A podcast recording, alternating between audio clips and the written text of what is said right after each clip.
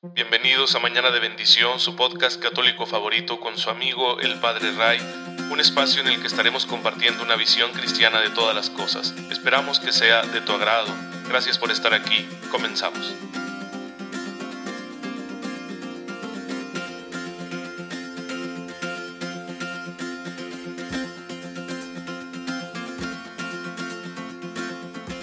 Feliz miércoles, queridos hermanos. Soy su amigo el Padre Ray. Espero en Dios que se encuentren muy bien, gozando de cada cosa buena que el Señor quiere darnos mañana con mañana. Ya saben que mi mejor deseo es que puedan aprovechar esa gracia de Dios que ya está presente en sus vidas de tantas formas, porque Dios es bueno y claro que nos la ofrece con abundancia para que nos sirvamos de ella y podamos así imitar en nuestra conducta a Jesucristo nuestro Señor. Y bueno, pues el día de hoy estamos celebrando a San Patricio, el patrono de los irlandeses, que han sido tradicionalmente una nación católica que ha dado muchos frutos de santidad y han sido grandes misioneros evangelizadores en muchos países. Desafortunadamente en la actualidad, como a tantas naciones de tradición católica, pues están en una crisis terrible, ¿no? Se encuentran con una iglesia desprestigiada, dudan mucho de sus instituciones, están llevando una vida social contraria a las enseñanzas del Evangelio, pero pues, en fin, son procesos históricos. No hay que ser indiferentes a ellos, pero tampoco como eh, asustarnos, ¿no? Hay cosas que tenemos que seguir trabajando para que el Señor nos permita dar ese testimonio que necesitan las sociedades de hoy en día. Fíjense que, que San Patricio nació llamándose Mewin, ¿sí? un nombre eh, difícil de pronunciar, es en esta lengua el gaélico que se hablaba por allá, en una zona de Escocia. Él vino naciendo en Escocia, en el año 387, en un lugar llamado Benhaven, ¿sí? Y era hijo de un oficial romano que era, era católico. Su padre era, era católico, su madre era escocesa de origen pagano. Teniendo 16 años cayó prisionero de unos piratas que lo vendieron como esclavo en las tierras de lo que hoy es la isla de Irlanda. Tras varios intentos logró huir, se escapó de sus captores, pero se quedó ahí en Irlanda, no volvió a su tierra y se convirtió en predicador del Evangelio. De manera que él fue el gran evangelizador de esta zona en la que el paganismo era el preponderante, y estaba y era una sociedad dividida, ¿no? entre diversos clanes que actuaban bajo la autoridad de los druidas, ¿no? que eran como los clérigos del paganismo de origen celta de esa región. Él se adaptó muy bien a las condiciones sociales del lugar, llegó a ser obispo, formó un clero local, fundó varias comunidades monásticas, eh, evangelizó, incluyendo las tradiciones y costumbres de este, pueblo irlandés. Por eso se le conoce como el apóstol de Irlanda. Y murió ahí en el año 461. Se le atribuyen muchísimos milagros, entre ellos el más conocido es el de haber librado a la isla de una plaga de serpientes. Y es muy curioso porque Irlanda es la única isla de las, de las islas británicas que no posee serpientes. No hay serpientes silvestres en Irlanda. Es, es bastante interesante. Y su fiesta se celebra un día como hoy, día 17 de marzo. Eh, y bueno, pues estamos nosotros en esta celebración que compartimos con los irlandeses. Le quieren mucho, ya saben, el color verde por el manto con el que le representa. Se ha convertido en el, en el dato característico ¿no? de esta fiesta de San Patricio. Y además el trébol. ¿Por qué el trébol? Porque se dice que para explicar la Santísima Trinidad, San Patricio utilizaba esa hoja de trébol, que es interesante, ¿no? Porque son tres como lóbulos, tres hojas, podríamos decir, pero en realidad es una sola. Y con este ejemplo tan sencillo se valía San Patricio de él para poder explicar que hay un solo Dios en tres personas. Y esto le, le, dio ese simbolismo y por eso se representa tanto a los irlandeses con la cuestión del trébol. Claro que ya se ha vuelto a paganizar, ¿no? A neopaganizar esta fiesta y por eso vemos ahí los duendes y todas esas otras cosas que se atribuyen al folclore irlandés. Pero bien, tenemos pues en el siglo V, finales del siglo IV, principios del V, moriría a mitad del siglo V, a San Patricio de Irlanda, gran evangelizador. ¿Cómo Dios se valió de una situación tan difícil como lo es el ser vendido como esclavo para llevar su palabra a toda una nación? Y así puede valerse también de nuestras propias tragedias para que sigamos evangelizando. Dios puede servirse de situaciones complicadas en las que nosotros nos vemos para llevar su palabra. No, no dejaré de tener presente aquel momento en el que una vez me impactó un vehículo, ¿sí? Eh, fue una cosa, pues muy simple, ¿no? Gracias a Dios no pasaba mayores, pero ya ves cómo te molesta cuando te chocan. Y bueno, esa vez así sucedió. Y dije, hay un problema, hay que hablarle a los aseguradores, ¿no? Y te molestas con la persona. Y bueno, ya sabes que siempre se discute quién tuvo la culpa. Y entonces la otra persona también estaba molesta. Pero pues yo traté de ser educado y me presenté. Y entonces eh, le dije, soy el padre Raimundo, ¿no? Ah, usted es padre. Y cambió todo. Cambió todo fue muy interesante porque ya la persona me sacó plática y me dijo que necesitaba este, un sacerdote que le oficiara la misa de 15 años de su hija. Y bueno, Total que todo cambió, ¿no? Y hasta una amistad surgió a raíz de eso. Pues bien, así se sirve Dios de nuestras tragedias, para hacer llevar su palabra, llegar su amor a aquellas personas que quizá no lo conocen. Y entonces, en medio de esa circunstancia difícil, como lo fue para San Patricio, esa condición de esclavo a la que fue sometido, pues el Señor se sirvió para que él llevara su fe y la implantara por ahí en esta gran nación de Irlanda. De hecho, los irlandeses lo veneran como protector y siempre han procurado dedicarle iglesias, ¿no? A San Patricio es muy común. Me parece que la Catedral del Paso, que es esta ciudad que para nosotros los chihuahuenses pues es casi una segunda casa, eh, es, está dedicada a San Patricio, ¿sí? La Catedral de Nueva York. También, ¿por qué? Porque ha habido mucha inmigración de irlandeses a lo que es hoy Estados Unidos. Y entonces ellos han traído su devoción a San Patricio y por eso el día de hoy en Estados Unidos, en varios lugares, pues habrá una gran fiesta. Bueno, pues aquí tenemos un ejemplo más para inspirarnos y pedirle al Señor su gracia para ser santos. Y ya saben que no hay santo sin oración. Estamos hablando de ello aquí en Mañana de Bendición, siguiendo lo que nos dice el Catecismo de la Iglesia Católica. Estamos explorando ya la oración en el Nuevo Testamento, en el tiempo de la iglesia, cuáles son las formas de oración que cultiva la iglesia. Y hemos hablado ya de eh, la oración de petición, estamos en ello. Esta oración de petición en el Nuevo Testamento tiene características muy interesantes. Por ejemplo, para San Pablo, la petición cristiana brota de las profundidades del ser, porque para San Pablo la oración de petición la hace hasta la creación. La creación gime, dice San Pablo en Romanos 8:22, porque sufre dolores de parto, es decir, porque está a punto de experimentar un gran cambio, que es el cambio de la salvación. De alguna manera la creación está esperando la redención del género humano también para, para gozarse. La creación se gozaría en la liberación del género humano. También Pablo dice que el Espíritu Santo ora ¿sí? en nosotros con gemidos inexpresables porque nosotros no sabemos pedir lo que conviene. Por eso el Espíritu Santo nos ayuda con esas oraciones interiores. Lo dice en Romanos 8:26. Ahora bien, ¿y de qué tema va a tratar nuestra oración de petición?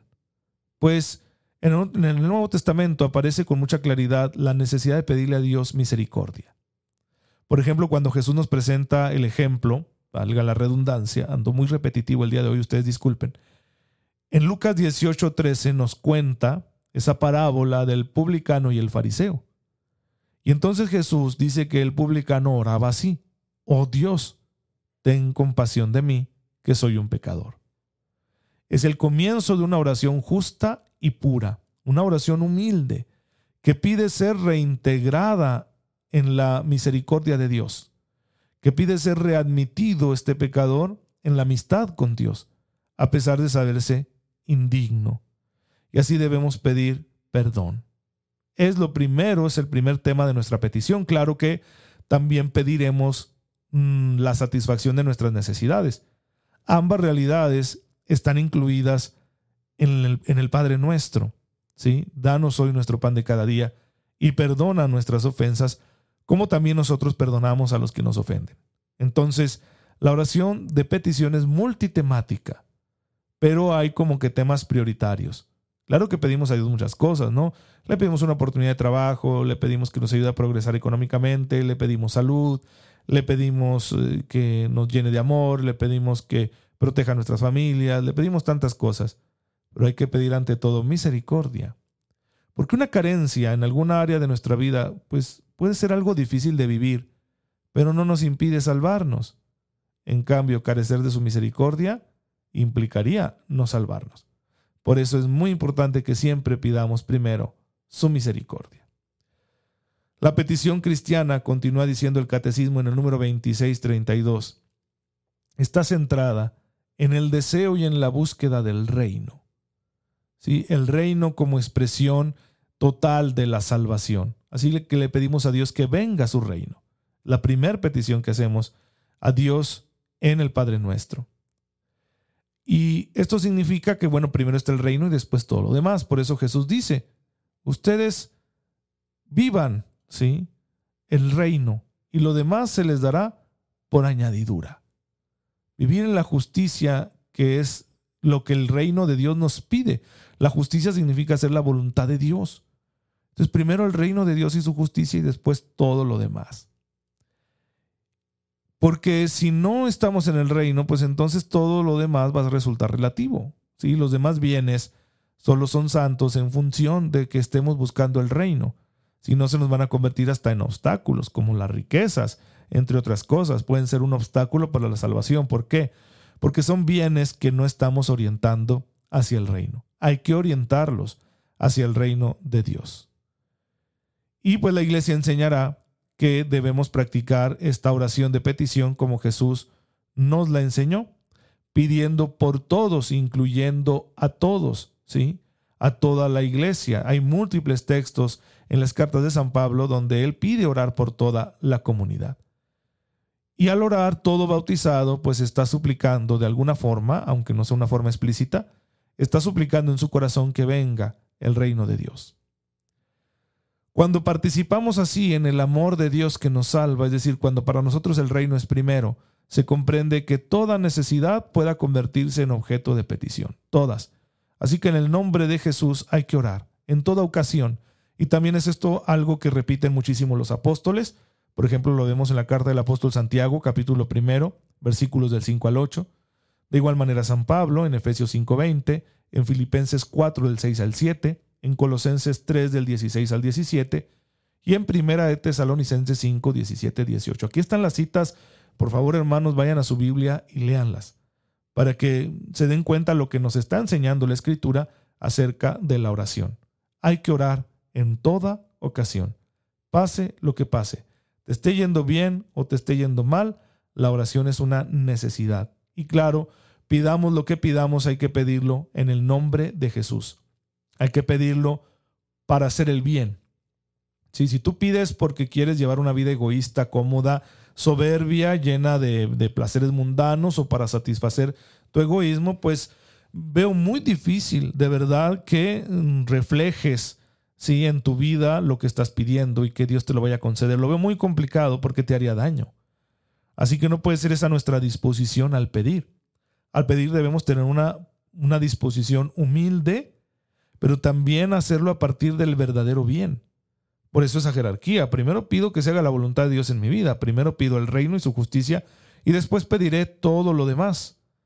Primero pido para hacer el bien, ¿sí? Primero pido porque quiero ayudar a los demás, porque quiero llevar una vida digna, una vida dichosa, sí, pero no por egoísta, sino porque sé que eso es lo que me va a permitir entregarme con más generosidad no sentirme feliz, no tener una vida donde mis necesidades básicas estén satisfechas, me va a complicar mucho el que yo pueda servir a los demás.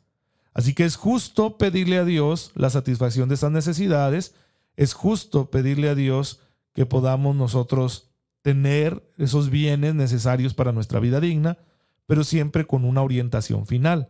Lo pido porque quiero ser un mejor servidor, lo pido porque necesito entregar al Señor más de mi vida. Así que eso debe estar muy, pero muy presente. Debe haber entonces como un orden, ¿no? En nuestra oración. un orden en, nuestro espíritu de pedirle a Dios lo más importante para hacer el bien, para orientar nuestra vida en el amor, un amor práctico, generoso con los demás, para hacernos servidores de los demás. Vamos, que la oración tiene que convertirnos en eso. Uno de los aspectos más importantes de la oración es que nos configure en Cristo, es decir, nos ayude a reproducir los rasgos de la persona de Jesucristo nuestro Señor. Así que mi oración de petición tiene que ir por ese lado. Señor, pues hazme bueno, hazme santo, haz que yo sea como tú. Señor Jesús, hazme como tú. Sería una petición muy interesante, que parece una aspiración muy soberbia, pero es que en el fondo nos la está pidiendo la palabra de Dios. La palabra de Dios que nos invita a ser santos nos pide que seamos como Jesús. Jesús mismo lo dijo, ¿no? Ustedes imítenme, ¿sí? Aprendan de mí, que soy manso y humilde de corazón. Y por eso Pablo va a tener el atrevimiento de decirle a los demás, háganse imitadores míos, como yo lo soy de Jesucristo. Pues bueno, la oración nos tiene que llevar a eso, a que reproduzcamos fielmente la imagen del Salvador en nosotros. Una oración que no nos esté transformando, que no nos esté cambiando, que no esté haciendo que aparezca cada vez con mayor transparencia la presencia de Jesús en nuestras vidas, pues es una oración defectuosa. Algo anda mal. Algo no está saliendo bien con esa oración, ¿sí? Así que hay que pedirle al Señor todos, todos los días que nos conceda una oración fiel en la que le pidamos las gracias más grandes a las que tenemos que aspirar. Está bien pedir los bienes de esta tierra porque son necesarios, pero deberemos pedir también los bienes del cielo. Pedirle al Señor salvación, pedirle su gracia, pedirle misericordia, pedirle conversión, pedirle santidad, pedirle un gran amor por nuestros hermanos, pedirle la fuerza necesaria para hacernos servidores de los demás. Y bueno, hermanos, pues los santos le imprimían a su oración su tono personal.